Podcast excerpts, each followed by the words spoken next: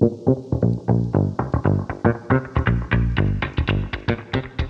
Começando mais um episódio do nosso quadro Entre Amigos, dentro do nosso querido Positivamente, com muita alegria e com muita expectativa para o que Deus vai fazer nesse episódio. E eu oro para que o Espírito Santo venha alcançar a sua casa, o seu carro, onde quer que você esteja ouvindo esse episódio agora. Eu oro para que o Espírito Santo venha te encontrar nesse momento, através do conteúdo que vai ser trazido aqui, que a sua vida seja realmente alcançada, transformada, sua família restaurada, que haja transformação, assim como eu sei que a gente também vai ser muito edificado, Sim. que você seja muito edificado também com esse episódio.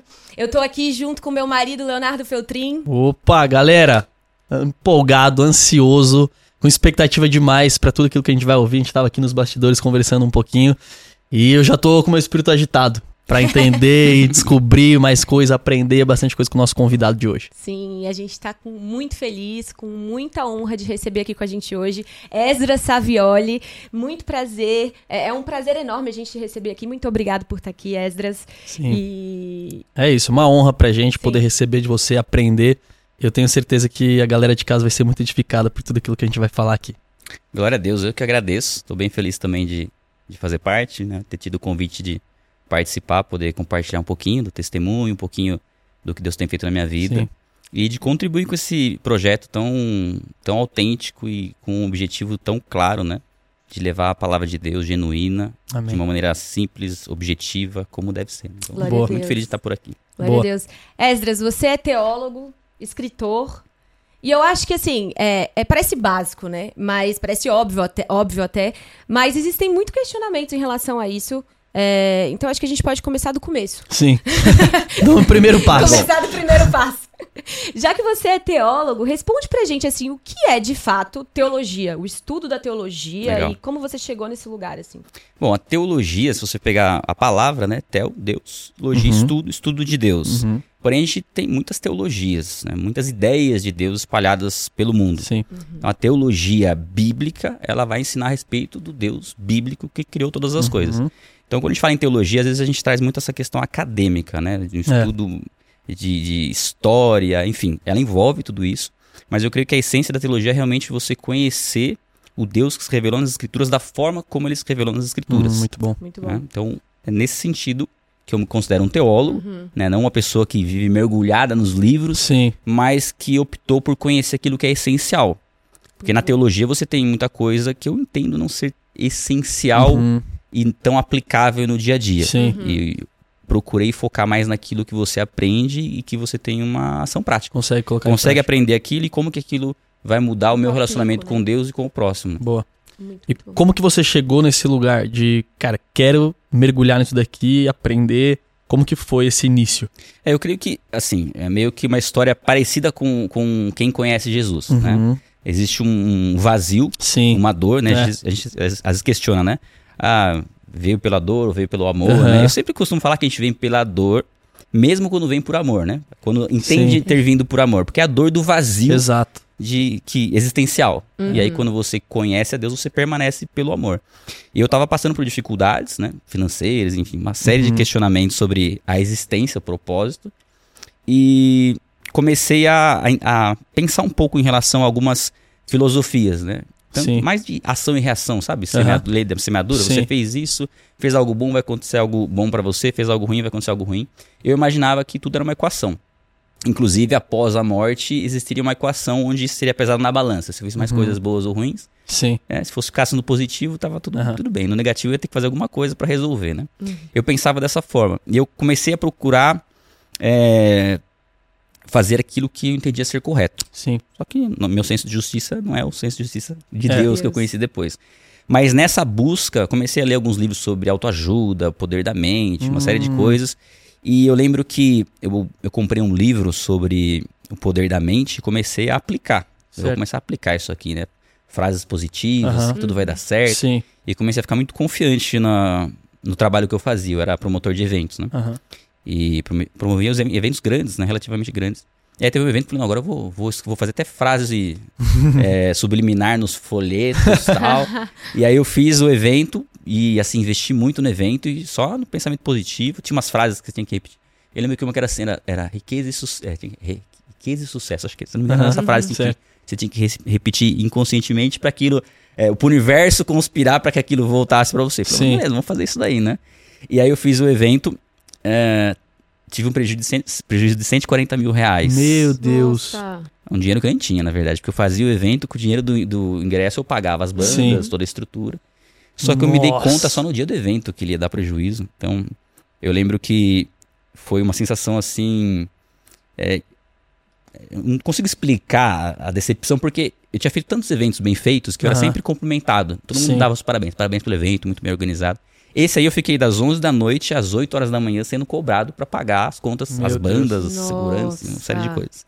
Desespero. E aí, isso, isso vem com a- quantos anos? Isso, ti- isso foi em 2005. Tá. Tinha 25 anos. Tá. E aí eu entrei nessa crise existencial. Falei, poxa, eu tô aqui fazendo as frases positivas. Tô me né? positivando. Tô fazendo coisas corretas. Eu, na época eu tava entendendo assim que eu não, não deveria ah, retribuir o mal com o mal. Então Uhum. eu percebia que algumas pessoas estavam com más intenções. Sim. E eu tentava fazer o que era correto e tal. Aí eu falei, bom, mas vamos continuar nessa vibe aí, vamos continuar nessa. Creio que alguma coisa certa vai acontecer. E aí no ano seguinte, eu negociei com todas as bandas pra fazer um segundo evento e pagar esse segundo evento. né? Nossa, E justo nesse ano aí. no ano seguinte, 2006. E aí fiz o segundo evento. E tomei um prejuízo de mais 40 mil reais. Nossa. É. Isso em 2006, né? Então a gente tá falando uma. Não. Corrigir pela Sim. inflação, o valor era bem alto. Sim. Pra quem não tinha estrutura alguma, né? Não era casado, morava com os meus pais e tal. E aí eu comecei a, a questionar, né? Muitas coisas que eu estava crendo, da Uhum. forma como eu estava crendo Os e estava agindo, os né? porquês. E eu lembro que, na época, o meu irmão estava trabalhando com uma escola de teologia. Hum. Ele nem cristão era, mas ele Tá. acabou se envolvendo de alguma forma ali, ele estava trabalhando com escola de teologia. E na época do último, do último evento, ele me ajudou a pagar o planta e raiz. Na época, Aham. eu contratava bandas de reggae, era evento Sim. de forró e reggae que eu fazia. Fazia Tá. tributo a Bob Marley. Nossa, Caramba, cara. Nossa, olha assim, ninguém imagina. diferente, né?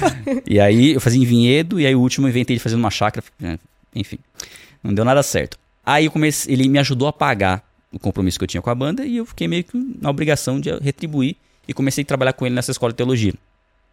E ali eu comecei a ouvir um. Tinha um programa de rádio de um pastor, e tinha um telefone que era divulgado no programa, e eu tinha que fazer uma edição e colocar o telefone dele Tá. né? Porque ele era uma repre- um representante. E eu ouvi o programa pra achar onde estava o telefone pra trocar um, um podcast, né? Uhum. Olha que legal. É. Um podcast. E ouvindo, eu sempre ouvi ele falar assim no final, né? Ele falava assim: fiquem todos na paz do nosso Senhor e Salvador Jesus Cristo. Sempre fazia, falava essa frase no Sim. final. E começou a me casquetar essa frase. Por quê? Caramba. Né? Que- Cara, que doideira. por que nosso Senhor e Salvador É. Jesus Cristo, né? E eu lembro que eu tava. Eu saí de bicicleta pra, com um amigo meu, né? A gente sempre dava uns rolezinhos e tal. Era do reggae, né? Então tinha Sim. uns rolezinhos. Aham. Aí eu saí com ele de bicicleta e tal. E eu tava pensando, falei, poxa, eu tô em 2006, depois de Cristo. E eu não faço ideia quem é verdadeiramente Jesus Cristo. Já ouvi falar, tinha assistido o Paixão de Cristo no cinema, Uhum. chorei, mas eu não entendia. Personagem. É, eu não Jesus, entendia por que, que Jesus Cristo foi Sim. crucificado. Pra mim não fazia muito sentido. Era algo triste, só Sim. isso, né? Né? Uhum. E, e eu lembro que eu comecei a questionar, porque nesse, nesse tempo que eu estava ouvindo esse programa de rádio, eu comecei a, a ter curiosidade pela Bíblia também. E eu fui ler Josué, que fala para se esforçar e ter bom ânimo. Falei, Olha só, a Bíblia fala para se esforçar e ter bom ânimo. Eu achava que a Bíblia era tipo um livro de oração, assim. Pra quem quisesse que Deus resolvesse todos os seus problemas, Sim. não precisasse fazer, fazer nada. E aí eu comecei a ler um pouquinho de provérbios, aí falava do preguiçoso tal. Falava que o preguiçoso ficava, fica virando como, É. a, massa, como a dobradiça da porta na cama. Até hoje eu lembro, né? Quando eu tô Sim. com preguiça de acordar, eu, tô vira... eu dou uma viradinha na cama e eu falo assim, olha a dobradiça Aí, aí. É. Mas eu lembro que me chamou a atenção. E aí eu falei, poxa, tem coisa interessante na Bíblia, Aham. mas o que me garante, né, que a Bíblia é a verdade? E aí depois que eu tava voltando do, do rolê com meu amigo, né, tava lá dando uma viajada e pensando, o que que me garante que a Bíblia é a verdade? Eu tava de bicicleta, aí no que eu tava, pensei isso, eu vi um, um carro com adesivo atrás, assim, Jesus Cristo. Aí eu olhei, na hora que eu pensei, veio a resposta, mas eu, eu pensei, falei, mas não foi o que eu perguntei. Hum. Aí a hora que eu passei do lado do carro, tinha outro adesivo escrito assim, a Bíblia não mente. Nossa. No mesmo Nossa! carro. Aí eu falei, ah, agora não tem mais Não o que... tem nem o que dizer, né? Interessante que depois eu fiquei meditando na primeira resposta. É, é porque, o, que tem, o que me garante que a Bíblia não mente? E a resposta foi perfeita, foi Jesus Cristo. Uhum. né? Só que na época nem assim, entender isso, não entendi Sim. depois. Sim. Mas a resposta enfim, foi clara. Aí eu passei, aí eu passei o carro, tal, o carro parou no semáforo, fui num posto de, de gasolina, uma conveniência ali. E aí eu tava bem quebrado financeiramente, né? Porque eu vinha dos eventos. Eu tinha, um, acho que 25 reais, se não me engano. Aí eu entrei no, na loja, na conveniência, e tinha um livro assim, Jesus. Uhum. Aí eu falei, olha, né? interessante. Né? Tô falando sobre isso, Deus acabou de me responder lá Sim. atrás. E eu peguei o livro e comecei a olhar, a ler atrás do livro, né? E aí tinha lá assim, se é pecador ou não, não sei. Uma coisa eu sei. Eu era cego e agora vejo. Nossa. Aí eu falei, nossa, Uau. sabe? Deu aquele. Uau. Coração já dá uma. Uau. E aí a outra que tinha lá, se não me engano, é, é verdadeiramente tu és o filho de Deus. Aí tava lá, disseram os discípulos assim que Jesus é, acalmou o mar. Eu falei, Uau. Falei, não sabia que Jesus fazia essas coisas. Aí ali eu falei, nossa, Jesus faz, fazia milagres, eu não sabia. E aí eu fui comprar o livro. Só que, pra mim, era uma, era uma barreira muito grande o nome Jesus. Aham. É, vou entender isso depois, o porquê que o nome Jesus incomoda tanto. Eu tinha vergonha, tinha vergonha. E pra mim comprar aquele livro era um, era um desafio. Ir lá na- no caixa e pagar aquele livro É. sobre Jesus. E, eu- e o livro custava R$ 24,90, se não me engano. Foi quase, quase o dinheiro que eu tinha ali. Aí comprei o livro, aí meu amigo falou, "Ah, o que a gente vai fazer hoje? Eu falei, ah, eu vou ficar em casa. Já tava com segundos, segundas intenções. Aí eu cheguei em casa, eu fui abrir o livro e começou a sair as páginas, assim. Eu falei, ah, não acredito que eu vou ter que voltar lá. Aí voltei lá de Nossa. novo. Isso por causa da vergonha do, do, do livro que eu tinha comprado. Aham. E eu ia ter que voltar lá Pra e pegar falar o outro. sobre livro. Pra Sim. falar do livro que eu ia pegar outro lá. E fui lá, troquei, peguei outro livro. Fui pra casa. E aí no sábado eu fiquei lendo o livro.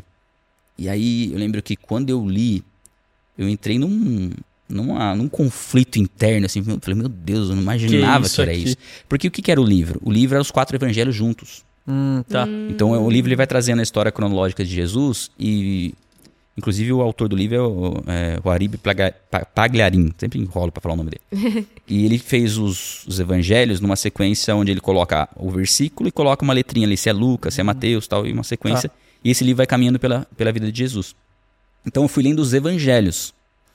E eu lembro que algumas coisas que eu lia, eu falava, uau, isso aqui, isso aqui é algo faz muito sentido. E eu falei, não, preciso ler de novo esse livro. E aí, no, no fim de semana, eu já comecei a ficar meio, assim, é, em conflito. E segunda-feira eu começava um curso aqui em São Paulo. E Jundiaí tem um trem, né, que vem de Jundiaí para São Paulo. Aí eu peguei o trem e falei, vou lendo o livro de novo, né? E eu fui. E o interessante é que conforme eu ia lendo o livro, ele ia falando né, do- da, da obra de Jesus, de curar os enfermos. E eu lembro que no trem entrava paralítico, Nossa. sabe? Entrava, entrava pessoas com deficiência Sim. física, os- pessoas pedindo. E eu falava, ó, eu tô no contexto bíblico É. aqui, né? E é interessante que conforme eu ia lendo os evangelhos, eu, eu, eu queria me identificar com os discípulos. Eu não queria ser que nem o povo, que estava lá só por interesse, muito menos os fariseus, né? Sim. E eu queria, eu queria, eu queria, eu sou esse aqui, esse aqui. eu- um eu- anseio se eu tivesse com. Jesus, eu estaria aqui. Eu Uhum. queria, é, um desejo de, de estar com Jesus. Eu Já me- até me sentia com ele na, na leitura ali. E eu lembro que foi, foi de segunda até sexta, todo dia de manhã eu pegava o, o trem, ia lendo na ida e ia lendo na volta. E na volta, eu lembro que eu já conhecia um pouco o livro e sabia que no finalzinho do livro eram as últimas, as últimas 24 horas de Jesus, né? O último dia de Jesus. E aí eu, eu lembro que eu falei, ah, vou, eh, tava voltando de trem, eu falei, eu vou ler até aqui. E parei de ler na sexta-feira. Aí eu desci na estação, fui a pé pra casa, passei na locadora, naquela época a gente locava Sim. filmes na locadora. Sim, lembro dessa época. e aluguei Paixão de Cristo, Tá. que eu tinha Ah. assistido muito tempo atrás no, No cinema. cinema. Eu aluguei, falei, ah, vou assistir A Última Noite de Cristo. E eu lembro que assim, quando eu comecei a assistir as- o filme inteiro, parece que eu tava, eu tava, parece que eu tinha caminhado os três anos lá, com né? Jesus. É, É. porque eu tava lendo o livro, eu tava imerso. E aí aquilo foi gerando em mim, eu comecei a chorar. Aí minha mãe foi perguntar o que estava acontecendo lá, eu não sabia nem explicar. Aí eu lembro que a primeira coisa que veio na minha mente, assim, é que é o jeito que eu tratava a minha mãe. Que veio. Jesus já, já me, o Espírito Santo já me incomodou. Confrontou ali É, já. aí naquele dia mesmo eu desci, dei um beijo de boa noite pra ela, nela e falei, não, a partir de hoje eu vou começar a te dar um beijo de Que boa legal. noite, coisa que a gente não tinha nada assim em casa, não tinha essa proximidade. Assim. Então ali foi o seu encontro Ali foi minha conversão, de verdade. Foi quando juntou a- a- o entendimento com a emoção, sabe? Aham. O sentimento com a Sim. emoção, com, o sabendo quem Jesus Cristo era. E aí eu lembro que eu até peguei uma agenda minha e escrevi lá, hoje eu aceito Jesus Cristo como Senhor e Salvador. E assinei, falei, não, é, é, é isso que eu quero. Caramba. E aí, a partir daí, eu comecei a ler. E aí, eu, li ali as cartas. Eu falava, uau, isso aqui é pra mim. Porque, de fato, né? as cartas do Novo Testamento são para os convertidos. Sim. Você só tem, só faz sentido para a igreja, né? É. Porque são cartas para a igreja. E eu comecei a ler aquilo, falei, falei eu, come- eu comecei a ter um desejo de entender aquilo, de compreender aquilo. E aí eu comecei na igreja, eu ia na igreja católica. E assim, pra mim, ir na igreja católica era uma tortura no começo, porque eu não gostava de, não sabia muito, eu ia lá mais pra desencargo de consciência, Aham. sabe? Aí chegava na hora de dar a paz de Cristo lá, eu ficava. da paz de Cristo. Enfim, ficava tenso. Aí eu lembro que eu comecei aí e falei, não, agora eu sei o que eu tô fazendo aqui. Agora eu sei quem que é Jesus. Agora eu sei o que o padre tá falando. Eu já li esse versículo que ele tá Sim. lendo. E aí eu ia lá, fechava os olhos, ficava lá. Aí eu falava, ó, que delícia, agora eu sei o que eu tô fazendo aqui, é aqui mesmo que eu tenho que estar tal. e aí eu lembro que foi passando o tempo e falou, mas. Tu já, já leu esse versículo semana passada, né? Eu queria algumas coisas novas tal. E eu comecei a ler a Bíblia, comecei a ver sobre o Espírito Santo, que é, É. é, cheios do Espírito Sim. Santo, batismo do Espírito Santo. Falei, não tô vendo isso na igreja. Falei, como que eu aprendo essas coisas, né? Aí eu falei, ah, eu acho que igre- a igreja de crente, acho que tem esses- essas coisas aí. aí fui né, no Google lá, procurar a igreja evangélica. Hum. Aí tinha uma igreja assembleia perto de casa. Aí eu falei, é nessa aqui mesmo que eu vou. Aí foi na... Aí já vi quando quer ter alguma point. coisa lá. É, fui lá. Era uma quinta-feira, nem era um culto, era um, era um culto, inclusive, não era um culto, mas era um, um, um evento sobre ensino. Tá. E era pago. Que era, legal. lembro que era 5 reais. Eu não tinha dinheiro, aí o cara pagou pra eu entrar. Falou, não, pode ir lá. Aí eu entrei, aí veio um desejo de ensinar quando eu entrei, porque começou a falar sobre ensino, né? E eu saí de lá crendo que eu ia Legal. ensinar Photoshop. Que era a única coisa que eu sabia, né? Sim. eu falei assim, falei, ah, eu acho que eu sei. É, eu falei, acho que eu sei Photoshop. E, e mal, mal, mal sabia, eu que não sabia nada de Photoshop. Caramba. Mas eu saí com esse desejo de ensinar. Mas eu falei, não, mas agora, agora eu quero ir num culto, né? Aí fui pesquisar, ver, era o culto era de domingo. Aí eu falei, ué, mas tem que ir com a Bíblia, né? Falei, ah, e um detalhe, detalhe, esqueci esse detalhe, é muito importante. Quando eu tava no trem lendo o livro, o livro tinha o nome Jesus. Eu ficava com o livro ao contrário, porque eu não Pra queria ninguém mostrar, ver. pra ninguém ver. Aí tá lá, aquele que se envergonhar de mim, eu me envergonhei dele. Falei, acho que eu preciso mostrar esse livro. Aí eu falei, não, então eu ficava com o livro até de pé, assim, no colo, né? E é interessante como incomodava, porque as pessoas olhavam o livro e olhavam pra minha cara, assim, olhavam o livro, olhavam pra minha cara. Porque não tem como, né? O nome Jesus incomoda. É. Eu percebi isso de maneira assim prática, logo no começo. E aí era o desafio com a Bíblia, né?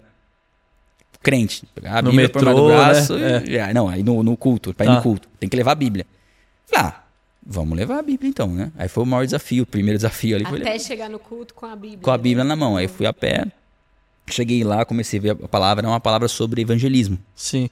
Eu não lembro quem pregou, não era um pastor da igreja, era um missionário, mas assim, foi tão. queimou tanto no meu coração o desejo de compartilhar a palavra que eu falei, ó, o que, que eu tenho que fazer aqui? Eu tava só esperando falar alguma coisa. Aí eu- eu- ele falou assim: ó, sei que tem um rapaz aqui que, que quer entregar sua vida a Jesus Cristo, ergue a sua mão. Eu já, já ergui a mão. Aí depois eu vi que era, tinha dois rapazes, né? talvez não fosse, fosse eu, mas eu, eu falei, Eu quero. é, eu quero. Aí daqui, a- eu ergui a mão assim, daqui a pouco eu senti uma mão me puxando assim, tem, tem que ir lá na frente lá. Eu falei, não, na frente. aí eu fui, aí depois que acabou o culto, todo mundo veio me abraçar. Eu falei, que negócio legal. Eu falei. Aí quando eu saí do. do, do- eu já, já tava lendo um tempo, né, as cartas, os evangelhos, eu entendi que aquela foi a confissão pública que eu fiz Aham. de Cristo. Então eu entendi que a minha salvação tava, né, confirmada ali, né? Minha, cabe- na minha cabeça foi a confissão pública que eu fiz. E eu fui pra casa, falando, "Poxa, eu tô salvo. Aham. Eu- Se eu morrer agora, Sim. eu tô salvo. Eu já estava antes, porque eu tinha aceito a Cristo na minha casa, mas na minha, no meu entendimento ali era Sim, aquele ali momento. foi a confissão E pública. aí eu lembro que essa sensação pra mim, assim, ela foi muito marcante, sabe? De, dessa transição, de saber que a partir daquele momento eu era salvo. Uhum.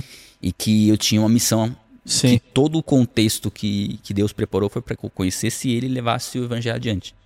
E aí eu quis conhecer, me aprofundar na palavra. Muito bom. Muito bom. E aí começou a, a caminhar. né? Boa. Deixa eu já conectar numa pergunta aqui que eu acho que a galera tem bastante. Porque você chegou a comentar no, no começo que. dessa questão, né, de, de salvação. E aí eu quero conectar isso porque no Brasil a gente vê uma nação culturalmente que conhece Uhum. Jesus, pelo menos o nome Jesus e muito se fala nas casas desde o começo sobre Jesus. Eu lembro quando eu era criança, meus pais não eram convertidos, Uhum. mas falavam de Jesus pra mim. E eu conhecia ali Jesus, de ouvir falar e tudo mais. Só que quando eu sei ou como eu sei que de fato eu tô salvo? Porque, por exemplo, até no- nos adolescentes, a gente lidera adolescentes na nossa igreja local. Só que tem muito essa questão do adolescente servir ou conhecer ao Deus dos seus pais e dentro, mesmo dentro da igreja, eles não tiveram uma experiência ou não tiveram um novo nascimento. Então, como eu sei que eu nasci de novo? Eu me incluo numa dessas adolescentes, porque essa foi a minha realidade. Uhum. Eu cresci com a minha mãe na igreja, mas eu não tinha tido o meu encontro, né? Eu fui ter três anos atrás, enfim, através de uma situação pela dor, mas graças a Deus Sim. pela dor, porque traz o amor do Senhor. É. Sim. É, mas muito bom esse ponto. A gente vê que muitas pessoas têm dúvida disso mesmo. Sim. É, porque, igual você falou, você tem uma cultura cristã, É, só que é uma cultura religiosa. exato. onde você ouve falar a respeito de Jesus, conhece a história de Jesus, mas você não sabe muito bem como que aquilo se aplica na sua realidade. Uhum. Então eu, eu entendo que o primeiro ponto da conversão vem no reconhecimento da própria maldade. Certo. Porque enquanto o homem se auto-justifica no sentido, ah, eu, eu sou uma pessoa boa. Eu não roubo, não mato, não prejudico Uhum. ninguém, procuro fazer mais coisas boas do que ruins, igual eu falava do equilíbrio que tinha que ter. A pessoa não vê a necessidade de nenhuma, nenhuma transformação de vida. Agora, quando É. ela conhece a Cristo verdadeiramente, ela percebe que ela está muito distante do caráter de Cristo. O que me confrontou foi isso. Fala, eu sou terrível É. quando eu olho para Cristo. E aí você entende que sendo o que eu sou, não há salvação para mim, a não ser que eu É. não seja, não- essa minha natureza não seja considerada, ela não, ela, Deus perdoa isso. Uhum. Só que a Bíblia ela nos ensina que o perdão é, não há, não há perdão de pecados sem derramamento de sangue. O salário do pecado é a morte. Então eu não tenho condições de resolver meu problema. E quando eu entendo, aí vem a questão do entendimento com a, com a emoção, né? É. Quando eu entendo que a morte de Cristo foi uma morte por conta da minha maldade, do meu pecado, e que agora eu entreguei minha vida para Ele e eu não sou mais dono da minha vida, Ele é o dono da minha vida, esse é o novo nascimento. Porque a partir daí, eu já não posso fazer o que eu quero. Eu já não tenho mais a liberdade de fazer o que eu bem entender da minha vida. Não, eu tenho um dono. Uhum. Então eu, eu aceito ele como meu senhor. E aí, para você saber de fato, né, é, ter essa convicção, é o Espírito Santo que vai testificar, mas é o incômodo do pecado. Porque uma das coisas que é, testifica a nossa salvação é você olhar algo que antes você não via problema nenhum e agora você fala: Meu Deus, como que eu conseguia praticar Sim. isso? Sim. Como que eu conseguia fazer essa. mentir? E Uhum. ficar tudo bem? Uhum. Então, quando você começa a perceber que o pecado incomoda muito, quando você peca, aquilo gera um constrangimento fora do normal, não é só um, não é só um peso na consciência, Sim. que é, ah, o tempo depois. Um não, remorso. aquilo que fica. Eu lembro que, que eu, quando me converti, eu às vezes eu ia jogar um papel na lata de lixo e eu percebia que caiu fora da lata de lixo, atrás da lata de lixo. Sim. Eu falava, ninguém viu. Só que eu dava dois, três passos, o Espírito Santo falava assim, caiu fora da lata Exato. de lixo. Eu falei, Poxa, mas tá lá atrás, tá lá atrás. Vai lá, Então vamos vai pegar. lá, ia lá, pegava o papelzinho e jogava no lixo. E eu falei, o que, que- o que, que te leva a fazer esse tipo de coisa se não tem ninguém olhando, se não o Espírito Santo? Então eu creio que você vai percebendo esse novo nascimento através do que o Espírito Santo começa a ministrar ao seu coração. Agora, se você começa a ignorar completamente isso, aí já eu entendo que não seja um sinal de conversão. Talvez Entendi. um convencimento, talvez só foi pela, só pela emoção, como muitas pessoas às vezes Sim. erguem a mão para aceitar Cristo, mas ali tá na emoção, ela não entendeu de fato que Não ela tem tá a mudança de entregando- rota, né? é, que é a metanoia, que é a mudança Exato. de direção, é um, é um 180 É. graus ali. Ela, na verdade, ela tá, ela tá entregando a vida dela pra alguém. A revelação, né? Não teve a É, revelação. não teve a revelação. Então é o Espírito Santo que nos revela, nos convence da justiça, do pecado e do juízo. Então, pra você saber se você tem o Espírito Santo, se você tem o Espírito Santo, você nasceu de novo, você está convertido, é ver se o pecado está sendo revelado, se você tem consciência do- da justiça de Deus e que haverá um juízo sobre o pecado. Né? E que o seu pecado levou Jesus à cruz. Uhum. Como, como que eu vou ver no pecado agora? Uhum. Então eu creio que você vai percebendo nesse sentido. Entendi. E a partir do momento que você percebeu isso, já também não há margem para você falar assim: será que eu estou salvo hoje e amanhã, ou, ou vou estar amanhã ou não? É uma convicção de que a salvação é algo sólido, Sim. Né? Sim. Porque alguns pensam assim: ah, ok, agora eu não posso pecar para não perder a salvação.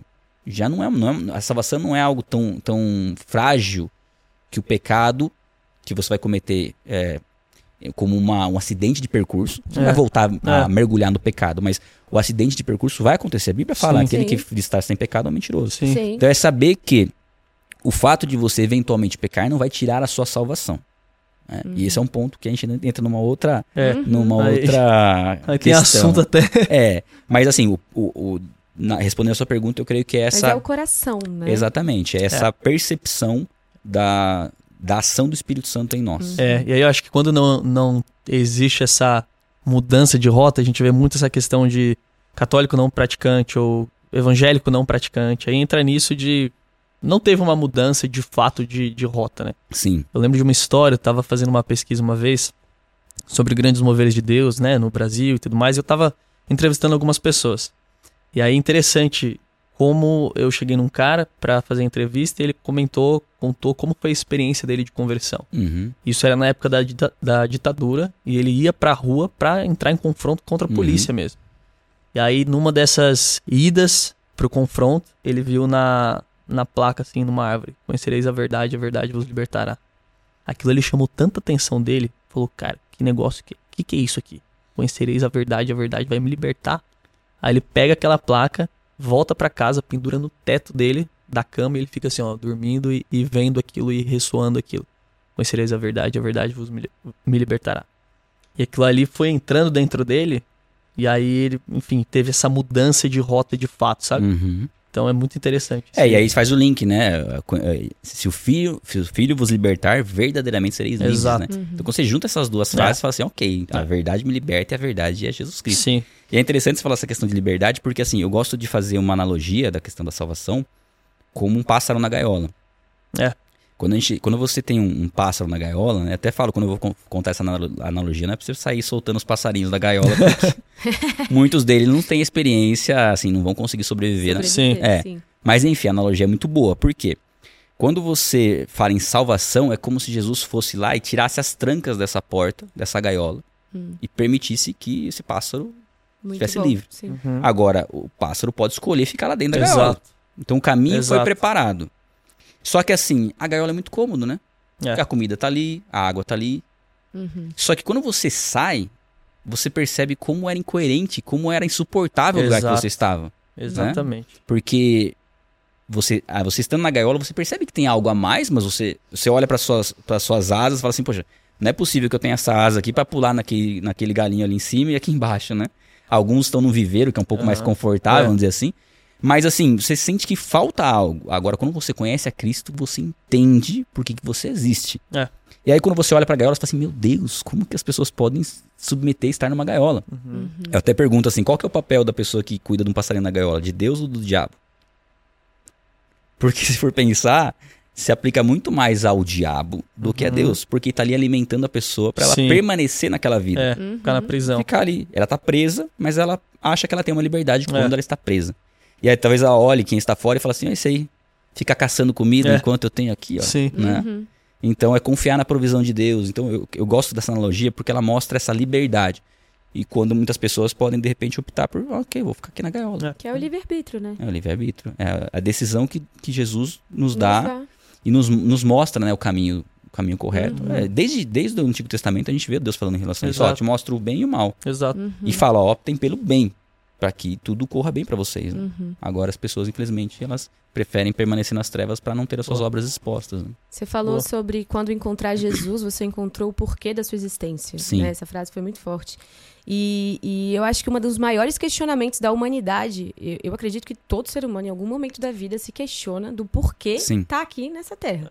Eu, particularmente, quando eu era adolescente, ah, ali eu tinha uns 15 anos de idade, eu me lembro, assim, eu andava no carro com a minha mãe, eu ficava olhando para as árvores, ficava pensando, eu ficava olhando para minha mãe, e eu ficava refletindo, eu falava, gente, será que tudo isso é real? Será que.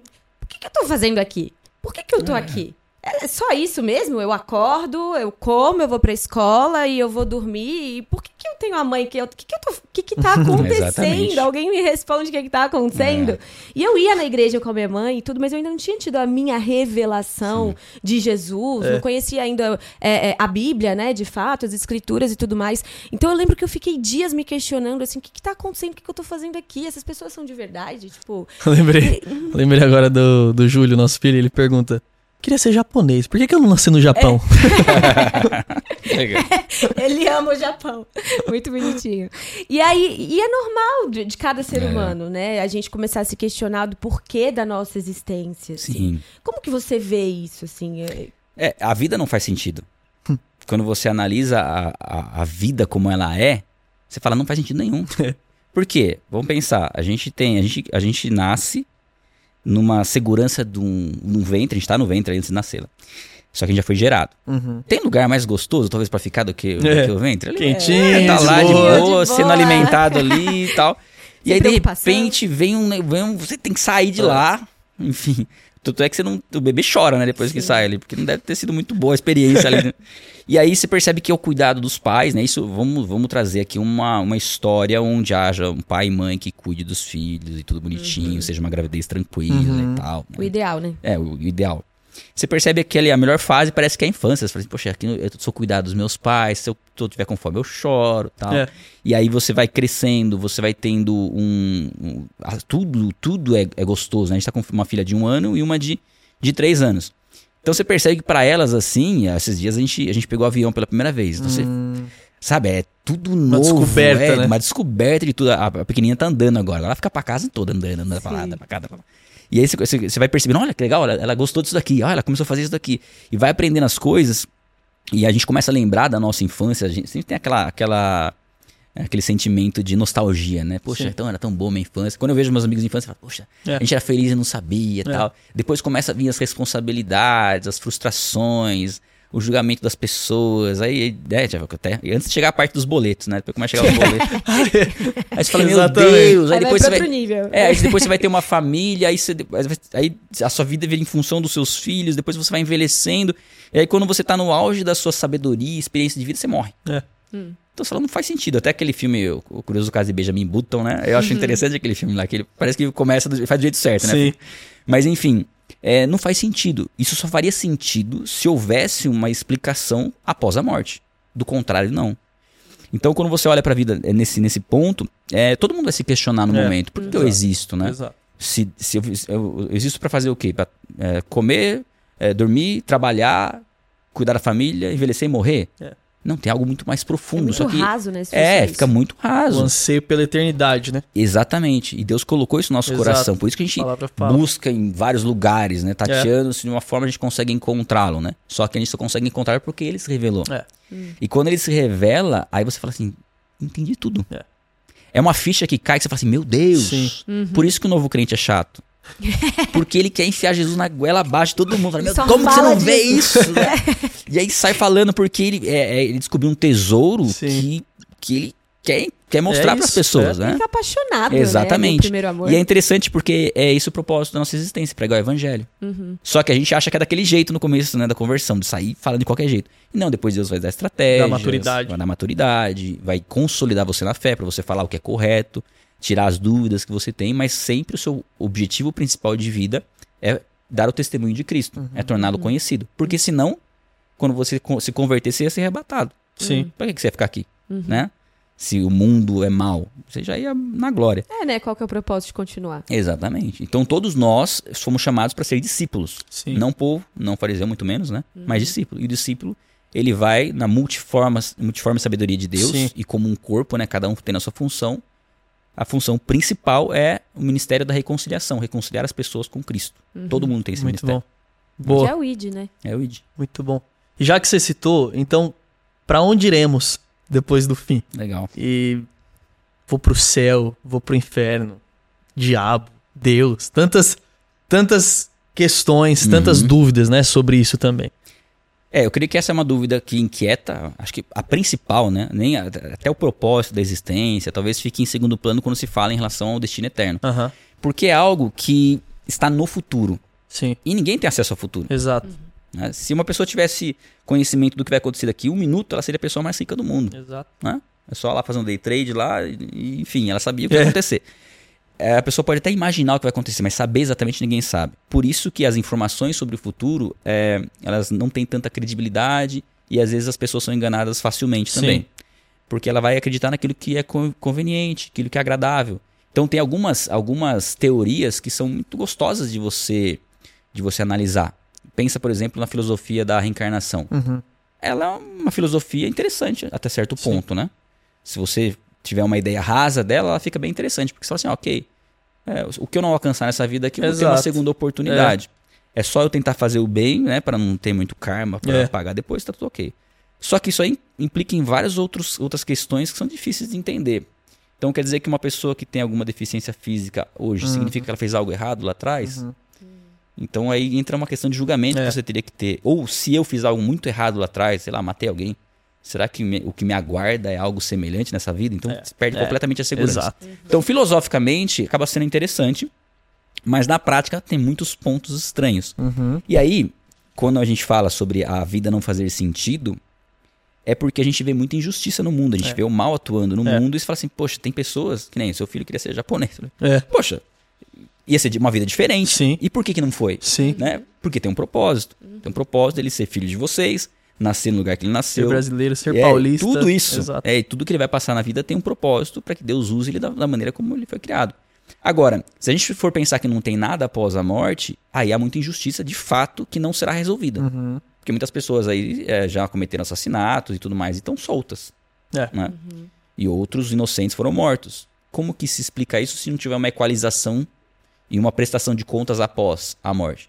Então, é, quando a gente começa a entender a justiça perfeita de Deus, a gente sabe que ela se aplica na eternidade. Então ela não É. acaba com a morte. Quando a gente vai para a eternidade, aí tudo se resolve.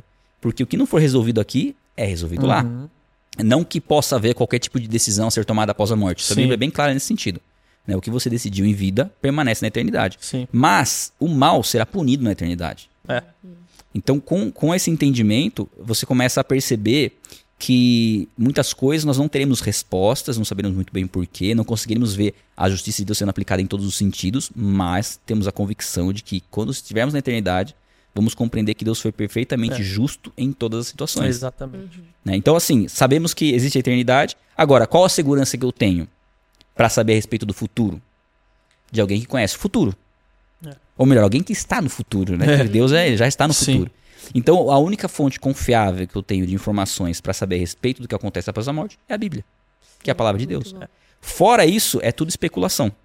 Então, é muito arriscado você se pautar em histórias de pessoas que tiveram experiências e tal, conversaram com mortos, uma série de Exato. coisas. Quando você tem a Bíblia proibindo a consulta a mortos, Uhum. e quando você tem a Bíblia deixando claro o que acontece, pelo menos o que é essencial, não dá detalhes, né? Sim. Apocalipse é um Sim. livro bem. É. é, tem muitas é, figuras de linguagem ali, Sim. mas é tudo de uma maneira perfeita para o homem não, não saber exatamente como as coisas vão acontecer e saber o que é essencial.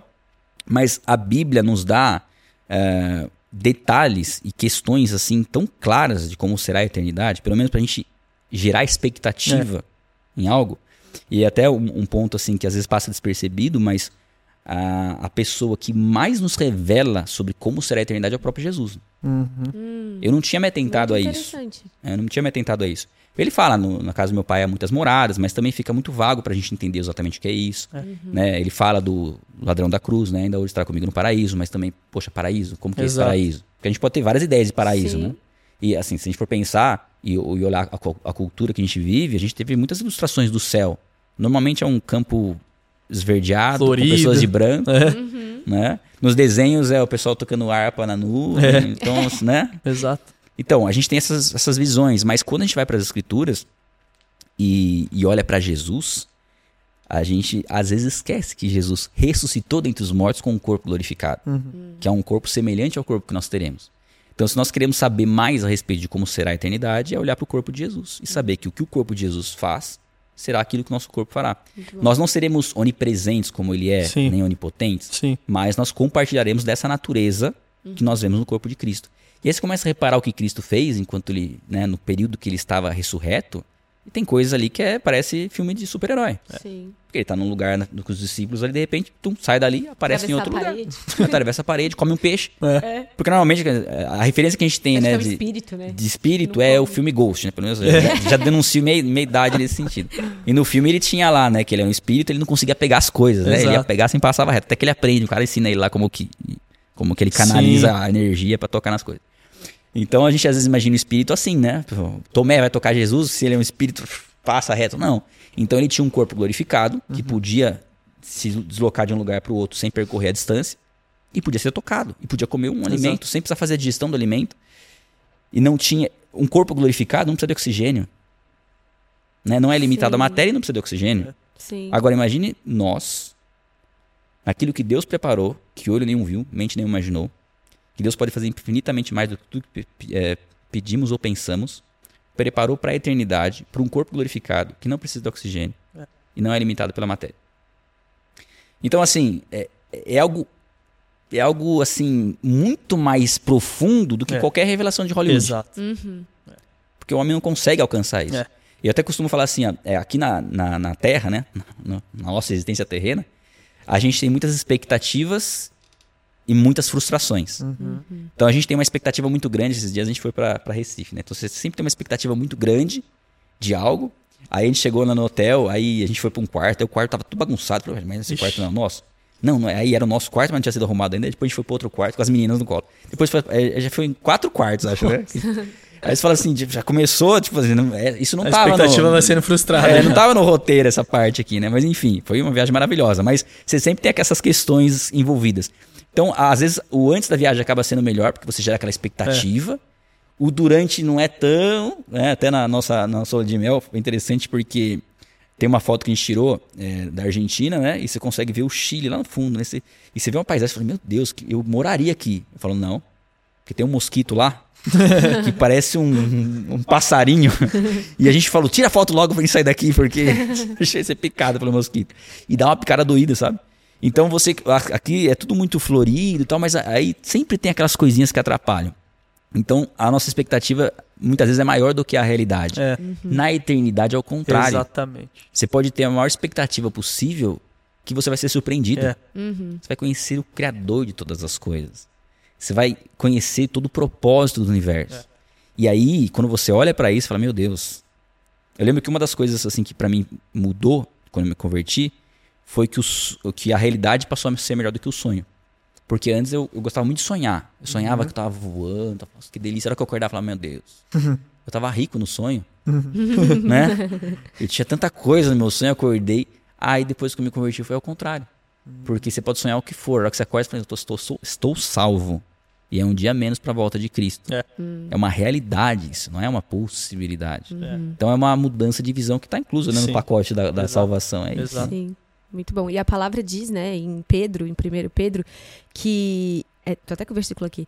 Assim esperamos possuir as ricas bênçãos que Deus guarda para o seu povo. Ele as guarda no céu, onde elas não perdem o valor e não Uhum. podem se estragar nem ser destruídas. Essas bênçãos são para vocês, que por meio da fé são guardados pelo poder de Deus, para a salvação que está pronta para ser revelada no fim dos tempos. Então, de fato, a gente não tem ideia do que Deus tem Tem preparado pra gente nos céus, né? A palavra ideia. diz que ele tem ricas bênçãos pra gente guardada nos céus. Sim. Então, de fato, deve ser muito mais maravilhoso que a gente Muito pode mais, imaginar. porque aqui você não consegue. Aqui nós estamos num corpo perecível. Então, por exemplo, qualquer coisa que você vai fazer, sempre vai ter alguma coisa que está te incomodando. Ou É. uma dor física, ou uma preocupação, Uhum. que sempre vai estar tirando a sua, a sua, ah, a sua presença, a sua atenção plena naquele momento. Uhum. É uma coisa que eu comentei com a minha esposa. É, falei, é uma reflexão, assim, a gente dá umas- faz umas reflexões e fala, poxa, faz sentido isso. É, a gente não tem conhecimento de quando que as pessoas vão morrer. É. Não sabe. Uhum. É, e assim, a gente, é, eu perdi minha mãe faz, vai fazer três anos, né? Eu vejo que assim, hoje eu trocaria qualquer, qualquer compromisso, qualquer coisa pra passar um dia com a minha mãe, por Sim. exemplo. Uhum. Só que essa, essa sensação vem por causa da perda, Uhum. que ela não tá mais aqui. Porque meu pai tá, Sim. e, né, e assim, eu tenho essa possibilidade, mas mesmo que eu vá visitar o meu pai, a intensidade, sabendo que eu vou ter é talvez mais oportunidades de ver ele, não é a mesma. Se eu soubesse que era a última vez que eu ia ver ele, Uhum. poxa, ia ser o foco total do Sim. momento. Então a gente percebe que a gente tem muito né, nessa existência terrena essa questão de só valorizar quando a gente perde. É. A gente não consegue eh, viver intensamente nada. Uhum. Né? Agora imagine um lugar onde você vive intensamente a todo momento, Sim. 24 horas por É. E muito bom você comentar isso, porque o ser humano ele não tá preparado pra morte, né? Não. Uhum. Mas a morte é uma está. realidade Sim. de todos nós, É. não tem como fugir da Exato. morte. É. E, e, e muitas pessoas até chegam a culpar Deus, né? Tipo, Deus é mal, porque como que Deus permite isso?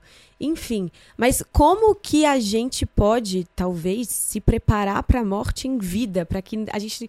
Muita gente tem medo da morte, tem Sim. medo e vive com esse medo, né? É, eu creio que uma, assim, uma das principais revelações das escrituras, e, e fala lá em Hebreus, né, que nós fomos livrados do, do maior medo que nós temos, que é o medo da morte. Quando nós conhecemos a Cristo, nós entendemos que a morte não é o fim. Na verdade, é, o início da nossa Exato. existência eterna com Ele. É, é uma graduação. Uhum. né? Só que assim, a gente vai ter um medo natural da morte. Eu lembro que quando eu me converti, eu falei assim, uau, se eu morrer hoje tá ótimo. Porque eu conheci a Cristo, estou salvo. Depois eu entendi que tem bastante coisa pra fazer. É. Mas enfim. Só que assim, é, a gente tem que saber que se Cristo voltou é porque já cumpriu o propósito, já, né? Tá ótimo. Sim. E se você Sim. tiver que partir também, da mesma forma. Mas eu tinha, assim, eu não tinha. Eu perdi completamente o medo da morte. Aí o medo da morte voltou quando eu tive filho. Aí você fala assim: não, agora É não outro dá. patamar, né? Porque agora não é pensar mais em você, né? Imagina os filhos sem pai. Falei, É. não, não, não, então, peraí. Mas assim, a gente tem o medo natural da morte, porque a morte ela, ela é um. É um. É uma ruptura, né? De uma. De uma. De uma realidade que você está, né? De um contexto familiar. E que com certeza pessoas que, por mais que você saiba que essas pessoas estão salvas, e creio que isso faz toda a diferença num velório, por exemplo, Uhum. você está no velório de uma pessoa que você tem a convicção de que essa pessoa foi salva, faz toda a diferença. Inclusive, recentemente meu primo faleceu, ele estava já há alguns meses lutando contra o câncer, e eu estava só assim, não, preciso falar com ele, preciso falar com ele. Aí mandei mensagem pra, pra esposa dele, pra conversar com ele e tal. Porque assim, nós não sabemos se de fato a pessoa está em Cristo, a nossa responsabilidade é pregar o evangelho. Né? Não dá pra gente falar assim, ah, isso aí já, já, já, já faz tudo certinho, deve ter Jesus. Não, não é assim que funciona. né? Cornélio, na Bíblia, é um exemplo de uma pessoa que orava, dava esmolas, era É. temente a Deus, não era salvo. Sim. Tanto é que Deus dá um sonho pra Pedro de falar, pregar o evangelho pra ele. Então eu falei, não, tem que ter essa oportunidade. Só que eu fiquei, sabe, protelando e tal. E aí eu lembro que é, eu vi no grupo da família minha irmã falando que ele tava bem mal e que ela ia fazer uma visita pra ele à tarde. Aí eu já mandei mensagem pra ela falando, deixa que eu vou, vou fazer a visita, porque eu não, não falei com ele ainda. Aí ela mandou mensagem, ah, não vai dar mais pra fazer a visita, porque ele tá na UTI. Nossa. Eu falei, aí mas aí o Espírito Santo falou assim, ah, não interessa que tá na UTI, vai lá. Uhum. Aí eu falei, eu vou lá. Aí eu fui e não tava podendo ter visita e tal, mas eu falei, ah, é visita religiosa. Ele falou, você tem carteirinha? Eu falei, não, não tenho carteirinha. Sou- diácono da igreja. Aí ele falou assim, tá, vou, vou ver aqui e tal. Aí estavam fazendo um procedimento nele, não, não liberou pra entrar. Aí ele falou, ó, você tem que vir no horário de visita, né? Aí eu falei, tá bom. Aí ele, era meia hora e tal. Aí eu falei, ah, vou pra casa, depois eu venho. Aí eu tava indo pra casa, mas o Espírito Santo falou assim, volta lá.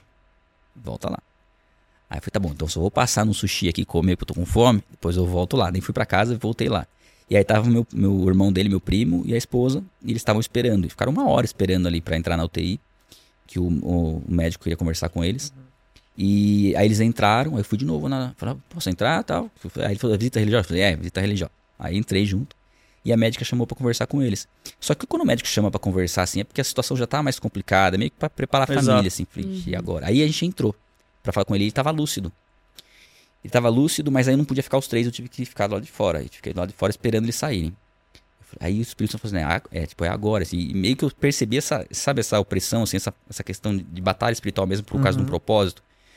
É, e aí, é só uma, um parênteses, eu não, eu não percebi essa luta quando eu fui, quando eu fui visitar minha mãe, ela já tinha falecido. Sim, Porque o Espírito Santo meio que falou assim, ó, não precisa. Tipo, ela já está em Cristo. sim. Uau. O que foi, pra mim, foi bem gratificante ter essa convicção. Uau. Mas no caso dele, não. No caso dele, eu sentia que tinha essa, essa, essa batalha aí. E aí passou uma moça lá, e saiu todo mundo da, da, da UTI. Aí ela falou assim, ó, a gente vai fazer um procedimento aqui e assim que liberar a gente, a gente chama. Eu falei, mas eu não posso só entrar pra, né, fazer uma oração. Ela falou, ah, ela falou, pode entrar, daqui a pouco ela, ela, ela te avisa quando tiver que sair. E aí eu fui falar com ele, mas eu fui direto. Eu falei, ó, não, eu não vim orar por cura. Eu falei, eu vim orar pela sua salvação. Eu vim pregar o evangelho. Eu vim explicar o que Cristo fez por você. né, o sacrifício dele em seu favor. E por que, que você precisa de Cristo. né? Então eu falei do plano de salvação pra ele. Aí perguntei se ele crê. Ele falou que sim. Aí falei pra ele, você quer repetir uma oração? Porque a Bíblia fala se você confessar com É. sua boca e crer no coração, você é salvo. E aí fiz a oração, ele repetiu a oração. Glória E aí fiquei mais um pouquinho com ele ali, depois eu fui expulso da, da, da UTI. Mas aí a gente, a gente tinha viagem, né, no, no, no dia seguinte. Um dia depois. É, um dia depois. Aí a gente. Eu tava no, lá, eu tava em Recife, nessa viagem, eu recebi a notícia que ele faleceu. Hum. Então, assim. É difícil, né? A, pra família, É, tinha uma filha de 9 sim. anos, pra Exato. esposa. Mas na, mi- pra mim, assim, foi tão claro que tinha o objetivo de levar a mensagem de salvação pra ele. Porque Uau. era através dessa mensagem que ele teria salvação. Uau. Então, esse consolo a gente só tem em Cristo. Essa, Uhum. essa certeza a gente só tem em Cristo. Agora, eu até comentei com a minha esposa, imagina se eu não tivesse ido. O Uhum. Espírito Santo me incomodando É, faz tempo de falar com ele. Sim. Eu falei, Deus, não, não me permita não conseguir falar com ele. Então eu creio que o Espírito Santo trouxe, trouxe Sim. essa direção. Sim. Por quê? A gente, a gente tem coisas que a gente não consegue entender. Uhum. Por quê? Tinha, tinha 50 anos, uma pessoa nova, É. né? Tava com câncer e tal. Então a gente vê muitas coisas más acontecendo no mundo. E, e uma das coisas que as pessoas às vezes usam pra não crer em Deus é isso. Ela terceiriza a fé É. dela. Ela fala assim: como que Deus pode existir se tem pessoas sofrendo, Sim. se tem crianças morrendo? Exato. Nossa, isso é o que eu mais mal tá vejo no na mundo. internet, as pessoas É. se questionando sobre isso. Então ela coloca assim uma, uma, um- uma situação que ela não sabe o contexto a- absoluto, porque não conhece a vida da pessoa, pra justificar que Deus é, É. injusto. Sim. Só que a gente tem que entender que o problema do mal não é em Deus, é no homem. Exato. Uhum. É o homem Exato. que optou pelo mal. É isso. Então é, essa é a grande questão também, né? É, qual, qual a origem do mal? Deus criou o mal, né? Muitos perguntam isso. Uhum. E no livro a gente trabalha essa questão, né? Porque o mal, o que, que o mal é? O mal é, é, é a corrupção do bem. Porque você não, tem, você não consegue ter uma referência do mal se você não tiver o bem. É Sim. igual Uhum. a mentira. Como que você descobre uma mentira? De posse da verdade. Uhum. Porque senão pode ter várias mentiras, né? É. Inclusive o diabo faz isso, né? Ele usa uma mentira pra desmentir a outra pra parecer que Sim. não é verdade. Sim. Agora, se você tem a verdade, você tá seguro de identificar a mentira. Então a mentira vem e ela tira um pouquinho do- da verdade e já transforma a verdade completa. É igual um, pegar um copo, né? Você pega um copo de água, se você pôr um pinguinho de veneno, já é um copo envenenado, né? Envenenado. E o contrário não acontece. Não dá pra você pegar um pouquinho de verdade, jogar na mentira e resolver a mentira. Não. Sim. A, a verdade é plena. A verdade é absoluta.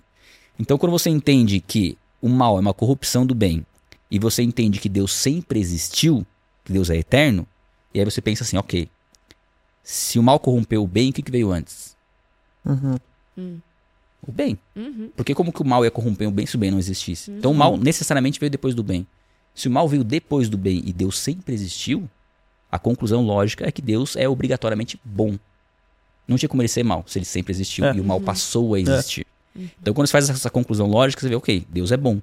Ele não, não tinha como ser mal porque o mal veio depois. Deus é eterno, Deus não muda, então não tem como Deus se corromper. Deus não se tornaria mal. E aí? Sim. Como que o mal surgiu? Exato. A possibilidade do mal veio quando Deus, Deus decidiu criar seres que poderiam optar por não estar nele. Uhum. Se ele é fonte da bondade e um ser criado por ele, e Deus deu essa liberdade para esses seres, falar: Não, não quero ficar com Deus. O que, que ele vai experimentar? O mal, necessariamente. Porque quando a gente fala em bondade moral, é, não, é, não é uma questão tipo chocolate aqui, por exemplo. Ah, eu gosto de chocolate porque ele é bom para mim e para você não é porque você não gosta, de repente, de chocolate. Não é uma questão de preferência, é uma questão de moralidade. Então a moralidade é uma, é uma questão absoluta. Por exemplo, eu posso contar um testemunho aqui e se eu mentir numa parte do testemunho, eu já, já corrompi o meu testemunho. Exato. Né? Então qualquer coisinha, igual, gotinha de veneno, você corrompe a verdade. Então Deus é incorruptível. Ele é a Sim. perfeita bondade. Então os seres criados por Deus, e esse é um outro ponto, esse é um pouco é, mais complexo, mas é, é muito interessante que a gente pense nesse sentido. Tudo que é criado é inferior, inferior ao seu criador. Tudo. Uhum. Né? Quem criou essa caneca aqui não foi uma, uma caneca Sim. né? É, foi alguém que idealizou e criou. Então, o Criador é sempre superior. Então, se nós somos criados por Deus, somos criaturas, nós somos obrigatoriamente inferiores a Deus. Se Deus é a perfeita bondade, nós não temos como ter essa bondade de Deus. É. E não existe mais ou menos bom na questão moral. Sim. Ou seja, a bondade que Adão desfrutava, por exemplo, era a bondade de Deus, por estar em Deus. Então, Deus criou seres. Esses seres só podem ser bons permanecendo em Deus. Em Deus. Se eles não permanecerem em Deus, eles são necessariamente maus. Aí quando o diabo, né, o Lúcifer, no caso, que é conhecido como Lúcifer. Sim. A gente até trabalha essa questão, né, que o nome Lúcifer é uma, uma retradução ali, mas ele era conhecido, é conhecido como Lúcifer. Ele era um anjo que decidiu se rebelar contra Deus, ele praticou o mal. Então assim, eu costumo dizer que a possibilidade da existência do mal veio quando Deus criou os seres. Mas a prática do mal veio com o diabo, quando ele se rebelou contra Deus. E o homem é a mesma coisa. O homem foi criado tendo comunhão com Deus, desfrutando da bondade de Deus. Aí o diabo foi lá, tentou o homem e o homem optou por seguir o mal. É. É, até essa questão é interessante porque às vezes as pessoas perguntam por que, que tinha a árvore do bem e do mal lá? Se Deus sabia que o homem ia comer, por que, colocou Sim. a árvore? no- Mas é interessante porque por conta dessa liberdade que Deus deu, deu, Deus deu para o homem, a, a árvore do conhecimento do bem e do mal era uma forma do homem decidir não estar com Exato. Deus se ele quisesse. Exato. Se ele assim optasse. E eu até falo, porque não, não seria tentador se fosse uma árvore do conhecimento do mal. Ali, aí é- é- também surge essa dúvida. Por que, que não seria tentador? Bom, vamos, vamos pensar. Eu dou o exemplo da. No livro eu dou um exemplo de uma jaula de- com um leão dentro. Se você se sent- sentiria tentado a entrar numa aula com um leão dentro. Só se for doido da cabeça. doido. Agora, se tivesse uma recompensa em dinheiro. É. Aí você falou, opa. Aí você já começa a fazer os cálculos. E o outro exemplo que eu dou é daquelas, daquelas pias na, que tem nos Estados Unidos com triturador. Aham. Aham. Sim. Então, a gente tivesse uma pia com triturador, e aí o triturador tá com mau contato, às vezes liga, às vezes desliga e tal. Você ficaria tentado a colocar a mão lá dentro? Aí falou, não, vou, vou- vou colocar a mão lá dentro. Eu duvido que alguém, em sã consciência, agora se tivesse um diamante lá dentro. Você já ia começar a fazer a conta já, peraí, de quanto em quanto tempo? É. Deixa eu ver se tem um padrão pra ele ligar e Sim. desligar. Aí você fala assim, "Pô, se pegar minha mão direita, eu tenho a esquerda aí. né? Você já Mas eu começa- vou ter o diamante. Exatamente. Então, assim, por que, que a árvore do conhecimento do bem e do mal foi tentadora? Porque o homem duvidou de que conhecia o bem através da comunhão com Deus. Então ele decidiu conhecer, ele, ele, ele imaginou que ele poderia ser bom sem Deus. Tomou o risco. É. Como nós imaginamos na nossa vida. Ah, não preciso de Deus. Eu faço as coisas certas, as coisas É. boas. Mas quando abre, os olhos são abertos, né? Inclusive foram abertos de Adão e Eva, ele percebe realmente a gente desfrutava do bem e agora a gente praticou o mal. Praticou o mal. Deus é perfeitamente bom, não compactou com o mal, houve essa ruptura do homem com Deus. Então, a partir daí, o mal está no mundo. A terra foi amaldiçoada. E é aí que a gente começa a ver esse todo tipo de injustiça, né? E toda a maldade no Exato. mundo é fruto da desobediência do homem, é fruto do pecado. Então, quando a gente é, fica inconformado com injustiça, né, que a gente gera essa, essa revolta, a revolta não, É. não faz sentido ela ser contra Deus. Ela é Sim. contra o mundo, contra o Sim. O diabo. Sim. contra a nossa maldade. Né? E isso nos le- deve nos levar a Deus e não o contrário. É. É, Esse negócio de vida eterna, ele é muito, muito doido, cara. Tem muito assunto pra falar disso, né? E eu lembro, assim, quando- sempre quando eu vou em, em velório ou enterro, eu falo, "Não, dá um, dá um segundo aqui, deixa eu pensar sobre a minha morte. E as pessoas têm medo de pensar sobre a morte, porque elas não querem imaginar, o- óbvio, o dia que elas vão morrer. E eu pensando, cara, imaginando, imaginando. E aí teve um uns dias atrás, tava no discipulado com o meu pastor, ele perguntou pra cada um, quantos anos você acha que você vai morrer? Aí eu falei, acho que vou morrer com 86 anos. Boa Aí idade. eu comecei a fazer os cálculos. Eu tô com 28 hoje. Caraca, tenho 58 anos de vida. Se o meu cálculo estiver certo, Uhum. são 58, an- 58 anos de vida. E aí, ao mesmo tempo, eu fico pensando, ao mesmo tempo que a gente tem que ter o olho, o nosso olhar para a eternidade, a gente também não pode tirar o olhar daquilo que a gente Sim. deve fazer aqui. Exato. Então, por exemplo, tem muita gente que fala, né? Ah, mas então, se Jesus vai voltar, para que, que eu preciso estudar? Uhum. Jesus vai, vai voltar, para que, que eu preciso trabalhar? Mas Ser filho. Exato. Mas quando você tem o, o encontro, aquela mudança de rota com, com o que a gente estava falando, quando você encontra Jesus, você encontra o teu senso de missão, teu propósito na Terra. Sim, E aí você percebe que, cara, realmente eu preciso fazer as coisas que eu preciso fazer. sim. Pra, óbvio, glorificar a Deus enquanto eu tô na Terra também, né? Uhum. Então isso que você tá falando é muito precioso. é muito- Até porque é uma vida muito medíocre também. Exato. Sim. Só, é, tá, tô salvo, não preciso fazer mais Exato. nada e tô aqui esperando morrer. Não, É. cara, tem um senso É. de missão. A É. gente tem algo pra fazer através É. do Espírito Santo que habita em nós. Exatamente. Isso é muito poderoso. É uma responsabilidade. Isso, Surge. isso. Porque assim, é, a gente não sabia que a gente tinha essa responsabilidade.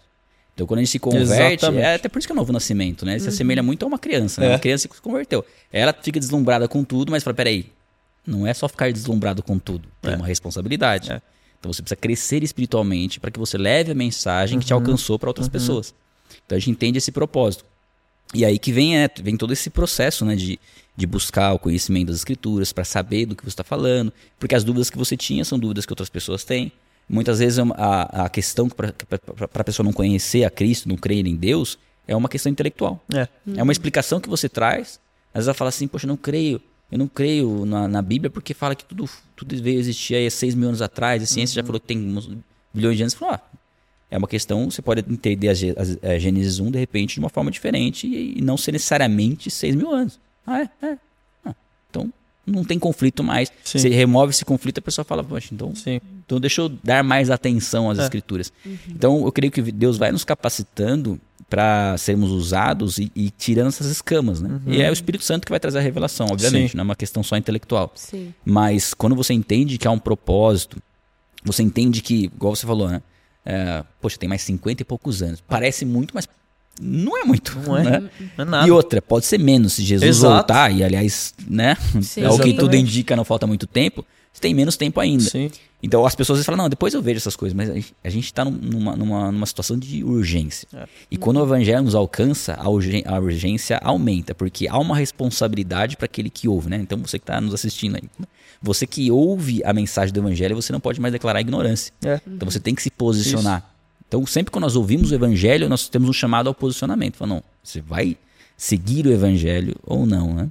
E, e o, o preço é muito alto de não seguir. Porque a gente sabe que há um inimigo que atua É. e que ele ganha uma legalidade conforme o nosso nível de entendimento e não, e não prática, né? Você Sim. conhece, Sim. mas não pratica. É. Então as consequências são piores para quem conhece e não Exato. pratica.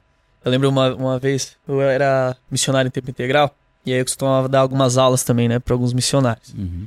Eu falava justamente isso pra eles. Eu falava, cara, a- a- o fato do Nepal estar na situação que tá, não é minha culpa ou tua culpa. Uhum. Mas é nossa responsabilidade reverter. A partir do momento que eu encontrei Jesus, e a partir do momento que eu agora eu tenho a resposta de como, sei lá, uma nação pode sair da situação que ela tá e, e ir para outra condição, Uhum. ou de uma pessoa que tá nessa condição e quando ela conhece a Cristo, ela vai para outra condição.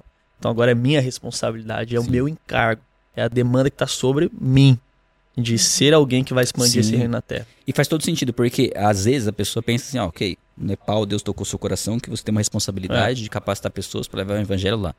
Mas não é todo mundo que vai ter que levar o evangelho para Nepal. E exatamente. às vezes pessoa- as pessoas elas têm uma ideia da pregação do evangelho que ela tem que fazer o que o outro faz. Sim. Exatamente. Sim. Só que Só ficar limitado ao... É.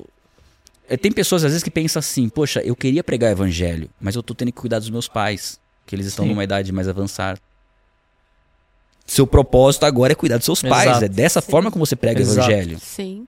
É o testemunho que você vai dar na vida dos seus pais, cuidando deles, das pessoas que estão ao redor, e depois que você vai ensinar pessoas a como É. cuidar dos seus É. pais, ter a responsabilidade de honrar os É. pais. Então o, a- o chamado tá ali. Sim, As sim. pessoas às vezes olham o chamado muito, ah, eu quero ser um missionário na China. Exato. Tá, você, nem, você, você- investe em algum missionário que prega o evangelho na É, China? é. Não, então faça isso que você vai estar. Faz isso no seu trabalho, faz na sua Exatamente. faculdade, na E sua você escola. pode ajudar financeiramente quem está em outras Exato. nações, é como se você estivesse lá, porque você está contribuindo para que a pessoa pregue o evangelho lá. Então, assim, quando a gente começa a entender que o nosso objetivo de vida é a pregação do evangelho, mas não é uma pregação do evangelho no sentido é, somente com um cargo, uma função pastoral. Sim. Atrás não, do púlpito. é no dia a dia mesmo. Exato. né? É, é em É isso. tudo que a gente, que Deus nos colocou, né? Onde Deus nos colocou. Muito bom. E a gente vê até na vida de Maria, né, na Bíblia, na mãe de Jesus. A- o propósito de vida dela era criar Sim, Jesus. Os filhos exatamente. dela, essa era a missão Sim. de vida dela, né? E muitas vezes é isso que você falou, as pessoas ficam tão encucadas, ai, qual é o meu propósito É. de vida? O que, que eu nasci pra fazer? E a pessoa começa a colocar o propósito como um Deus da vida dela. É, exatamente. Né? Em vez de conhecer o Deus que tá chamando, que é o Deus é, que chama, a gente primeiro precisa conhecer a Deus para que a Sim. gente venha conhecer o nosso propósito. Uhum. E muitas vezes nosso propósito, sei lá, talvez não é ser o presidente do, do Brasil ou ir para não sei aonde fazer missões, mas é cuidar daqueles que estão do nosso Exatamente. lado, é criar os nossos filhos para que os Sim. nossos filhos venham alcançar outras vidas. É, né? a gente Isso tem muito exemplos, a gente- exemplos bíblicos disso, né? Tem Barnabé, por exemplo. Barnabé, você não tem uma popularidade dele, né? São poucos ah, cristãos que sabem que é Barnabé. Mas se não fosse Barnabé dar todo o suporte que ele deu para Paulo, nós não teríamos essas cartas no Exato, Novo Testamento, né? Exato. Então a gente vê que assim, Deus ele vai, vai nos chamar para questões muitas vezes simples. E é exatamente no simples que Deus valoriza. Sim. Porque o simples que te prepara pro, pro que há de maior, né? Gente- Não que a gente deseja, ah, eu não quero, eu não quero, eu não quero, eu não tenho desejo de alcançar muitas vidas. Não, a gente tem que ter esse desejo, Uhum. né? Tem que ser algo no nosso coração. Mas começa no pouco. Exato. Uhum. Um exemplo disso clássico é José, né? José tinha os sonhos de Deus, de que ele governaria, Sim. os irmãos se curvariam diante dele, tal, ele até não, não tem maturidade suficiente contra É. esses sonhos e tal. Só que ele sai dali e vai para a escravidão. Aí, poxa, não era isso que eu imaginava. Vai para a prisão, poxa, é menos ainda. Só que nos dois lugares que ele estava, ele deu o melhor dele. É. Ele falou, não, é aqui que eu tenho que fazer, o que que eu tenho que fazer, como que eu posso servir a Deus aqui. Sim. E aí, né, depois de um tempo, ele estava governando o Egito. É. E ele entendeu que tudo que aconteceu com ele era um propósito que Deus tinha preparado. Então, qu- quando a gente entende esse, esse trabalhar de Deus no, no dia a dia, é esse é o crescimento espiritual saudável. Uhum. Porque você tem, sim, você anseia alcançar mais vidas, mas naquele momento, quem está na sua frente ali? Eu lembro que um- uma coisa que marcou bastante foi. Eu dava aula na escola bíblica, né? E teve um dia que, se não me engano, choveu e tal, e foi um aluno só. Nossa. E passou na minha cabeça de cancelar a aula. Mas na hora a expressão falou assim: por que você vai cancelar? É. Eu falei, aí eu entendi. Falei, não, eu vou dar aula como se tivesse a classe cheia. A- Eu sentei na frente do aluno e dei a aula inteira pra Muito ele, bom. como se tivesse. fiel no pouco, É, né? E aí, a hora que eu saí, o Espírito Santo testificou isso. Que um dia eu estaria dando aula para muitas pessoas por conta da fidelidade no pouco. Sim. Uau. E, de fato, é o que aconteceu. Então, esse particular com Deus é, é o que vai gerar a maturidade. Não é o fato de você frequentar a igreja, nem nada. É, é o seu particular mesmo. É o papel que caiu atrás do lixo que você pega e sabe que você vai pegar porque É, o Espírito Santo é. te incomodou. Exato. É o seu tempo de oração que você separa, porque não tem ninguém te cobrando, te chamando pra vai lá orar, precisa orar. Não, você sabe que é a sua forma de se relacionar com Deus. É a sua leitura bíblica, que você sabe que é ali Sim. que você renova a sua mente. Uhum. Então, esse devocional, esse particular com Deus aqui, é, vai fazer com que o, o, o que é feito no particular se torne evidente no futuro. Mas no Sim. tempo que Deus determinar também. Sim. É A isso gente aí. vai amadurecendo, né? Sim, sim. Boa. E é uma necessidade, né? Porque a Bíblia, inclusive, em Hebre- Hebreus fala: se você não buscar essa maturidade, você não consegue discernir o bem do mal, né? Uhum. Quem se alimenta de leite não consegue saber o que é o bem do mal. O que, que é isso? É o fato de, de repente, você ter um, um, uma- um ensinamento é, herético, né? uma heresia, que te leva para o engano e você não conseguir discernir se aquilo é de Deus ou não. Uhum. né? E o fato de você buscar essa maturidade, que não é você ser um teólogo, conhecer a Bíblia toda, não. Você conhecer aquilo que é essencial para que você esteja estabelecido na, na verdade Sim. e consiga identificar o engano, tanto para você se proteger do engano como para você poder orientar outras pessoas, né?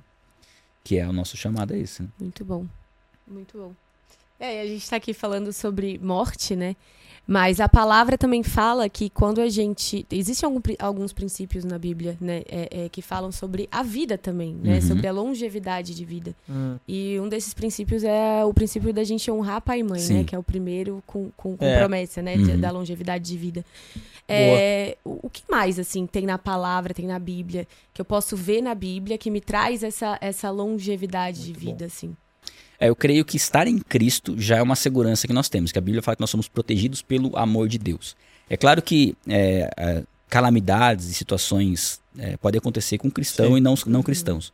Só que a gente sabe que há uma, uma atuação do, do diabo é, na vida das pessoas que, vamos, se a gente for pensar, né, na estratégia do diabo, porque o diabo ele é um estrategista. Sim. né? Não Sim. tem como a gente Exato. negar isso. né? O poder dele é limitado, compara, extremamente limitado comparado ao, a, a quem Deus é, Sim. mas é um ser muito poderoso comparado ao homem. Sim. E é um ser que atua desde o começo da humanidade. Então ele vai tendo estratégias né, para trazer o engano.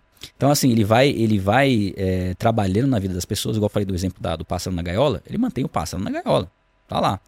Então ele vai atuando para que a pessoa permaneça longe de Deus, ele vai dando, muitas vezes, assim, é, pequenas recompensas, vamos dizendo, ele tira daqui, coloca ali, tira daqui, para a pessoa ficar ali e ela não ter essa, essa percepção de que ela está no engano.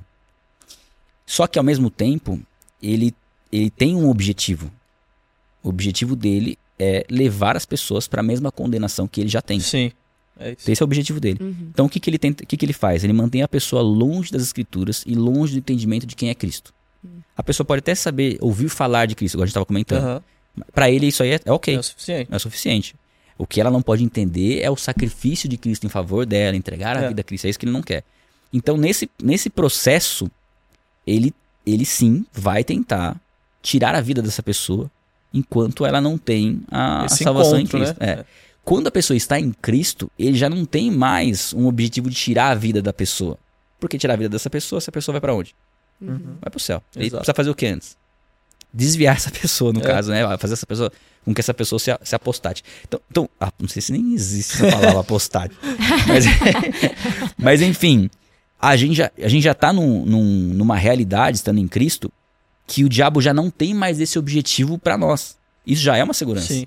Se ele, né, a Bíblia tem, fala, né, que, que ele influencia pastores que são ladrões, que vêm que vêm para roubar, matar e destruir. É. E é a função dele, né, roubar, matar e destruir. Sim.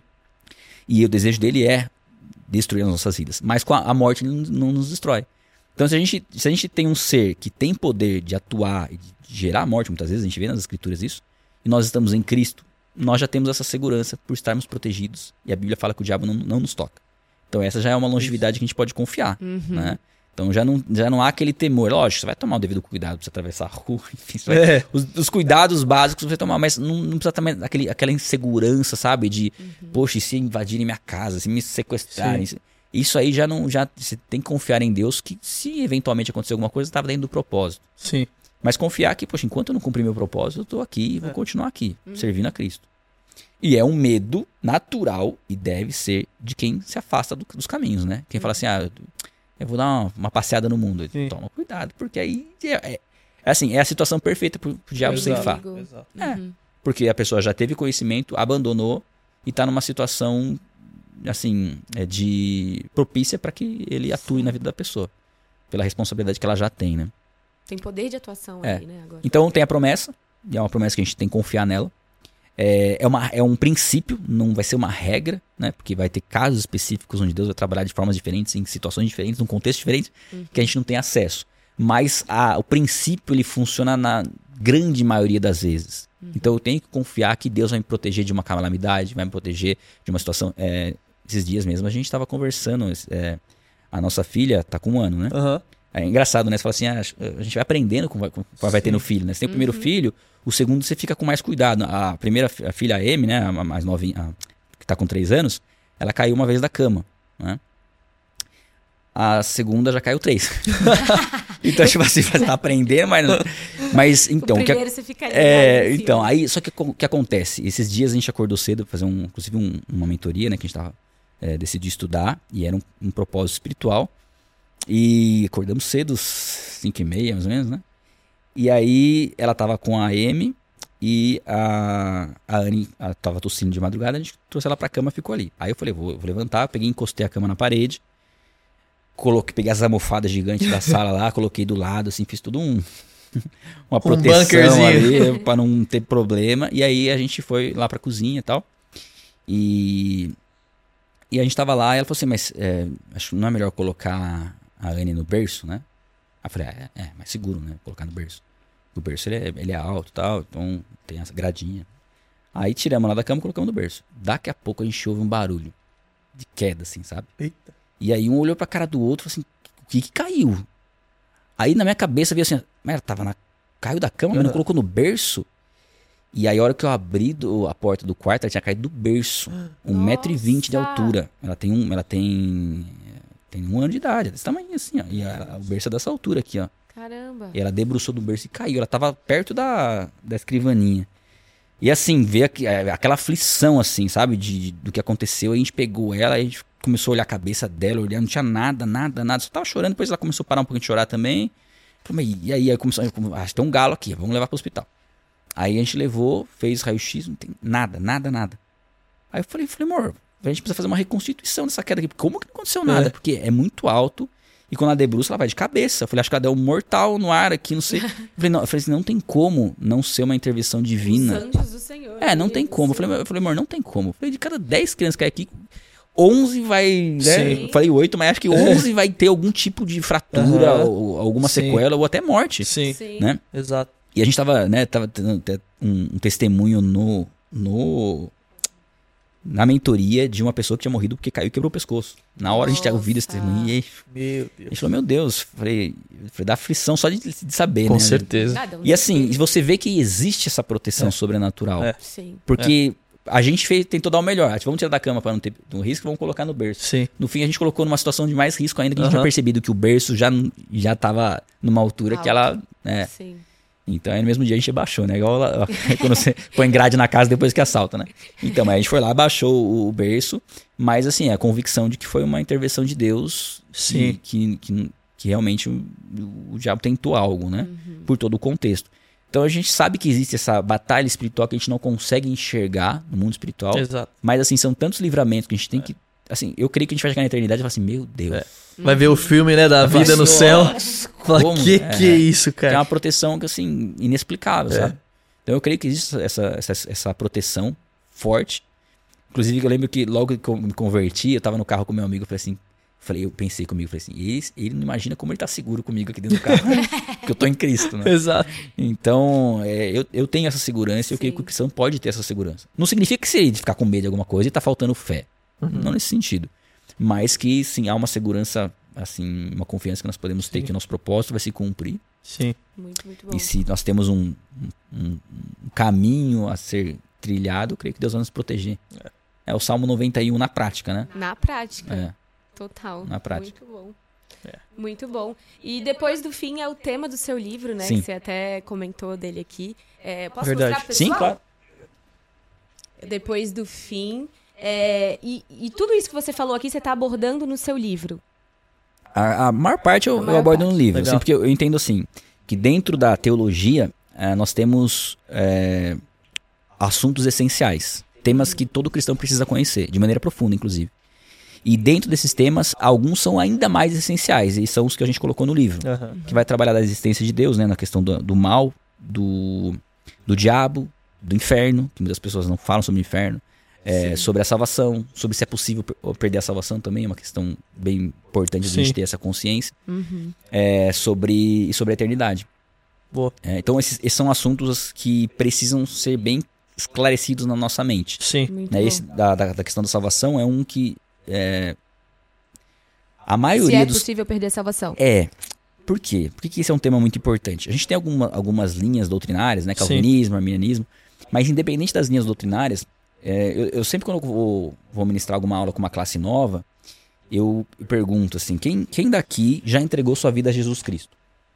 Aí a maioria já ergue a mão, porque tá, se tá aí na escola Tá do na Bíblica, aula é porque já entregou. E a maioria, é, 99, às vezes um meio perdido lá não ergue a mão.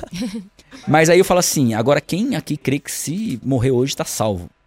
Metade Diminui. abaixa a mão. Uau. Aí eu falo assim, "É, como assim? Falei, como conciliar estar em Cristo e não estar salvo?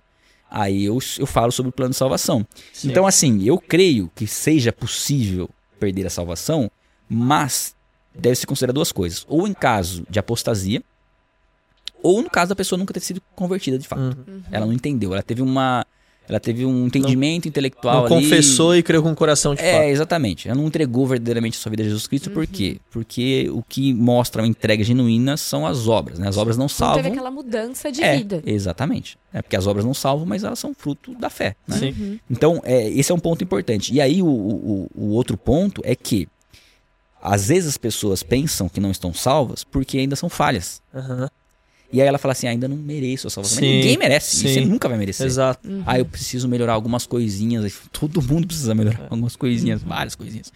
Mas a questão é que, quando você não tem a convicção da salvação, você não consegue pregar o evangelho. Uhum. Porque você vai pregar o evangelho de possibilidades e não uma certeza da salvação. Uhum. Então, tanto é que a Bíblia fala da alegria da salvação. E é, até Davi, né, pede para Deus restaurar a alegria da salvação quando ele peca. Sim. E fala do capacete da salvação. E o capacete é uma proteção. Sim. Então, se você tem a convicção da sua salvação e não é por mérito próprio, o diabo pode acusar você do que for, Uhum. que você continua com a autoridade que Jesus te deu. E se você sabe que é um capacete que você não tira, você dorme salvo e acorda salvo, você tem a confiança de pregar o evangelho Sim. e a responsabilidade de se arrepender dos seus pecados. Sim. Uhum. Que você tem que agir como uma pessoa salva. Agora, se eventualmente você pecar, você não perdeu a salvação naquele Aham. momento. Uhum. É, e até tem um, tem um curso que a gente tem e a gente tem uma pergunta lá. A gente coloca um contexto assim, ó. Entreguei minha vida a Jesus Cristo, estou caminhando com ele, lutando contra o pecado. Porém, acabei de pecar. Se Jesus voltar agora, estou salvo ou condenado? E muita gente coloca condenado. Fala, meu Deus, não, não. Porque o pecado, é, por mais que você talvez não tenha tempo de se arrepender naquele momento e Jesus volta antes, vamos dizer assim, o seu, o seu estilo de vida é um estilo de quando, se, quando peca, se arrepende e confessa. Porque o, o sacrifício de Cristo não é um sacrifício pelos pecados que nós cometemos. É pelos pecados que nós cometemos que nós iremos cometer. Isso. Uhum. Então, assim, é um, é um sacrifício pleno, completo, até o último dia das nossas vidas. Sim. É só assim que a gente tem convicção da salvação, porque se você depender das nossas obras, nós não seríamos salvos. Sim. Então, é, é- esse, é, o- esse é um fundamento importante do cristão ter, que ele é salvo em Cristo. E não é arrogância, né? Um amigo meu às vezes falou assim, "Ah, mas não é muita arrogância falar que você é salvo? Não, porque não é mérito meu. Uhum. E a minha confiança não está no meu entendimento, está nas escrituras. Sim. E, e- desculpa. é, mas é que, eu- que surgiu uma dúvida. Por exemplo, agora você estava falando de salvação. Mas e pra quem de fato é condenado? Então a gente s- sabe ou fala da questão do inferno. Pera, né? mas antes de falar isso, eu vou fazer a minha Tá bom, pergunta, porque vai. daí vai depois pula Uhum. pra esse. Tá bom. Porque enquanto você tava falando, É. eu, eu lembrei daquela passagem que fala que naquele dia muitas pessoas clamarão, mas Senhor, em teu nome Sim. curei enfermos. Sim. Em teu nome profetizei. Em teu nome fiz milagres, maravilhas e não sei o quê. E, e- e o Senhor vai, vai virar e vai falar, mas eu, eu não te conheço, aparta-te Uhum, daqui. uhum. É, como que você vê isso? Eu creio que ali pode ser duas, duas possibilidades. Ou uma pessoa que teve esse, esse entendimento superficial de quem é Cristo, né? E nunca teve um relacionamento de fato com ele, uma pessoa religiosa, uma pessoa que de repente era um, um pastor de igreja, mas assim, com com um propósito completamente deturpado. Não tinha o entendimento da obra de Cristo, da necessidade de viver o que ele pregava, enfim. Uma pessoa que ou ele não se converteu mesmo, ou uma pessoa que apostatou da fé. É que tem sempre, como tem essa, essa, essa questão, eu, eu, eu sou inclinado a pensar que quem apostatou da fé, de fato, nunca teve uma fé genuína. Eu Uhum. sou inclinado a pensar nesse sentido.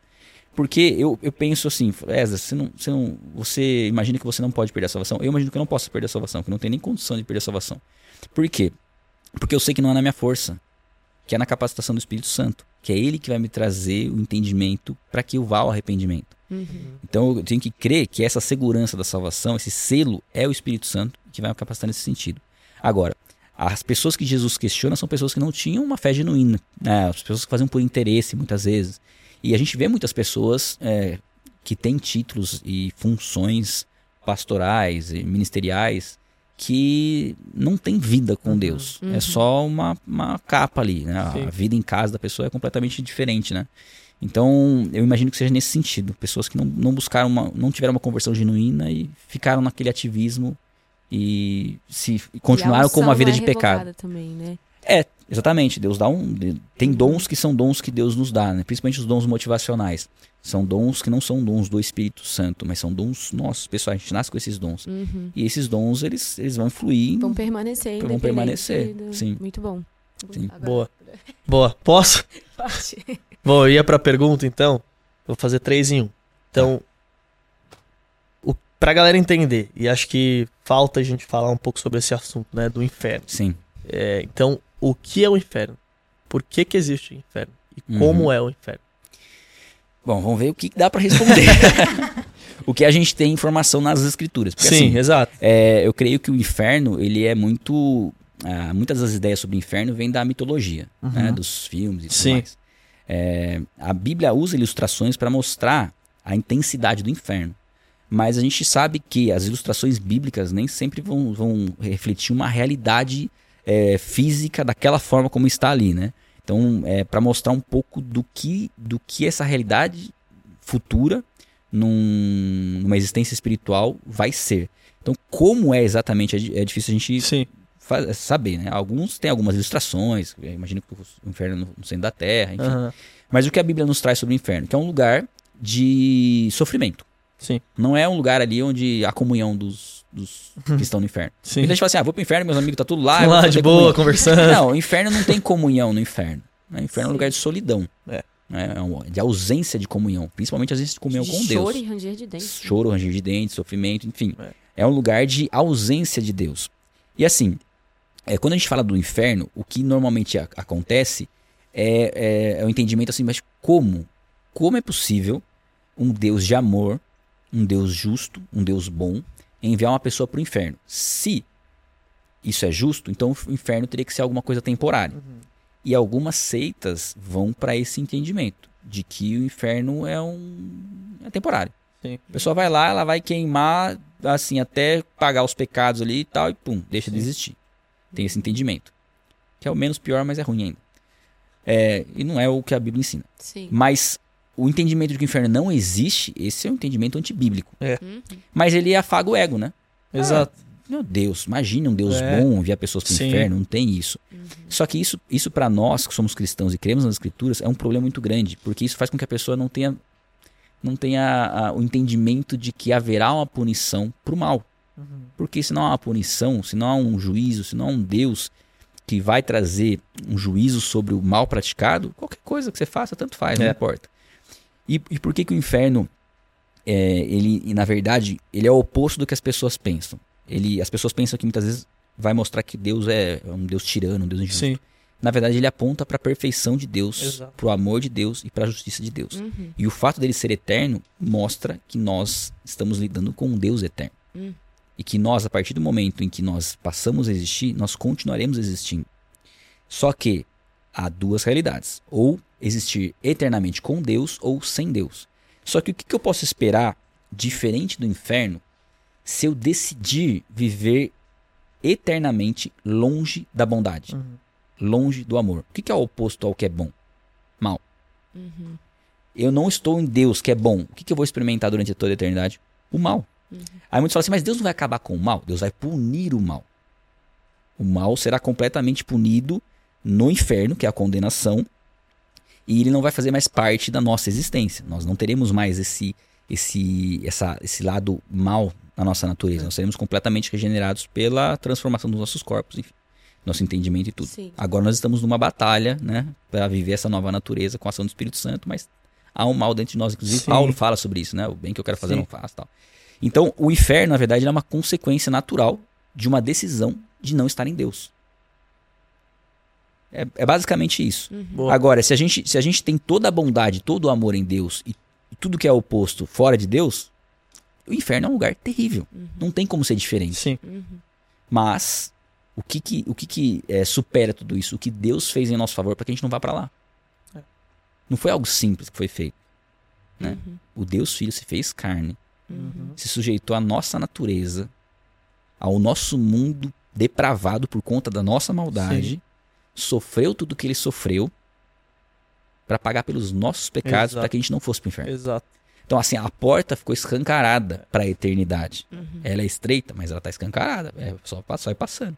Agora, o homem rejeita isso. Por conta do quê? Da vaidade, do Uhum, orgulho. Achar que, achar que não, não é justo Deus fazer Sim. isso. Uhum. Agora, quem somos nós para questionar a justiça de Deus? É. Uhum. Muito bom. Né? Sim. Criatura questionando o Criador. A caneca fala, por que, que você É. me fez assim? É isso. né? Muito bom. E Deus é um Deus bom, né? Ele é um Deus santo. Não tem como o mal coexistir com, com a santidade de Exatamente. Deus. O pecado coexistir com a santidade de Deus. Por isso que ele precisou trazer o filho dele, né? Sim. Em carne, para morrer, para derramar o sangue dele, para que a gente fosse, pudesse ser lavado, purificado. Exato, senão a gente teria Para estar de volta com a santidade do Senhor, né? Para estar de volta ali coexistindo com ele, no Santos dos Santos, enfim. Porque sem isso a gente não poderia. A Exato. gente morreria, né? Porque Deus é tão bom, ele é tão santo, que não tem como as duas coisas, Uhum, eh, ele sim. coexistir com, Sim. com isso. Eu até né? costumo falar assim, eu até costumo falar que Deus nem é tão bom. Ele é a perfeição Ele é, ele da é bondade. a bondade. É, É, Exato. Porque não tem nem como Exato. Deus melhorar, ele já é a perfeição Exato. absoluta, né? Sim. É a Então eu creio que bondade. é, quando a gente co- começa a entender, entender a essência de Deus, eu creio que quando a gente fala da, da teologia, do que é essencial, quando você vai estudar os atributos de Deus, aquilo traz tanta revelação, É. porque Deus é um Deus que não muda. É um Deus de justiça perfeita. Então, assim, não tem como se chegar diante de Deus e falar assim: Ó Deus, eu. Aqui você podia ter feito diferente. É, Não, ele Sim. agiu exatamente da maneira perfeita. sim. Só que nós a gente não sabe o contexto. Uhum. Então, um exemplo que eu dou, né? Que aí muitas pessoas questionam isso. Ah, por que como as pessoas têm deficiência física tal, É, ou é. nascem numa situação complicada tal? Deus tem um propósito tão, tão pleno nisso. Tem um professor de, de teologia, né, que eu estudei com, com ele, que ele era cego de nascença.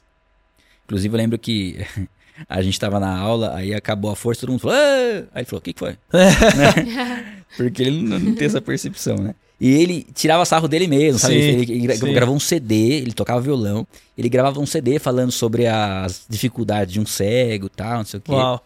E, e olha só, cego de nascença era professor de teologia. Sim.